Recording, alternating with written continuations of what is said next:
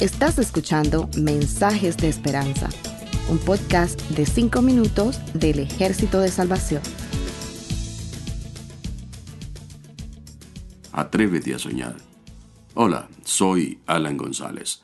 En el libro de los Salmos capítulo 37, verso 4, la Biblia dice, Deleítate en el Señor, y Él te concederá los deseos de tu corazón.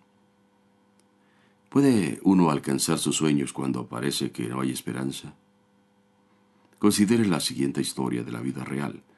Cuando el coronel Harlan Sanders cumplió 65 años de edad, se encontraba sin un centavo en el bolsillo. Sanders soñó desde joven con tener éxito en el negocio de los restaurantes, pero los años transcurrieron y hasta el tiempo cuando se jubiló, todo intento suyo fracasó. ¿Desanimó esto a Sanders? De ningún modo.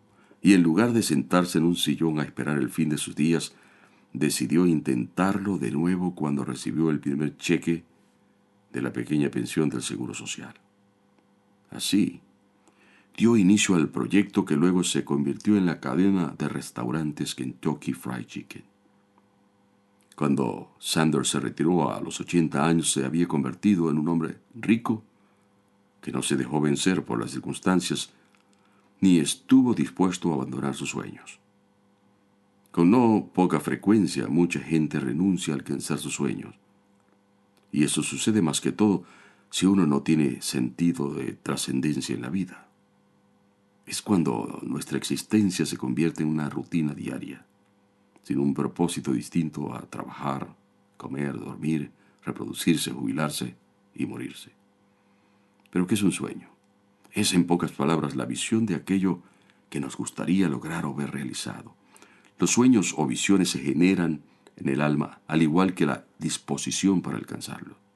John Maxwell, reconocido mundialmente por sus conceptos sobre liderazgo, ha indicado que lo que caracteriza a una persona que tiene un sueño es lo siguiente.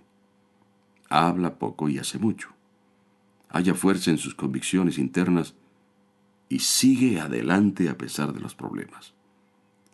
Creo que la más importante de las tres declaraciones de Maxwell es la que se refiere a las convicciones internas.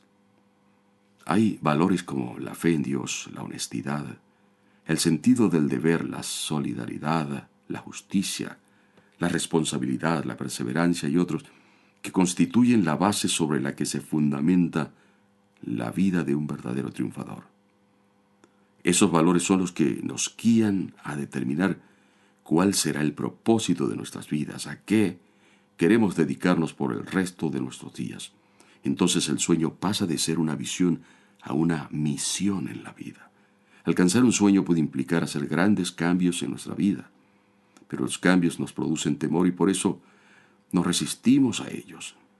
Además, al querer tomar decisiones trascendentes, muchos tratarán de desanimarnos o nos predicen el fracaso.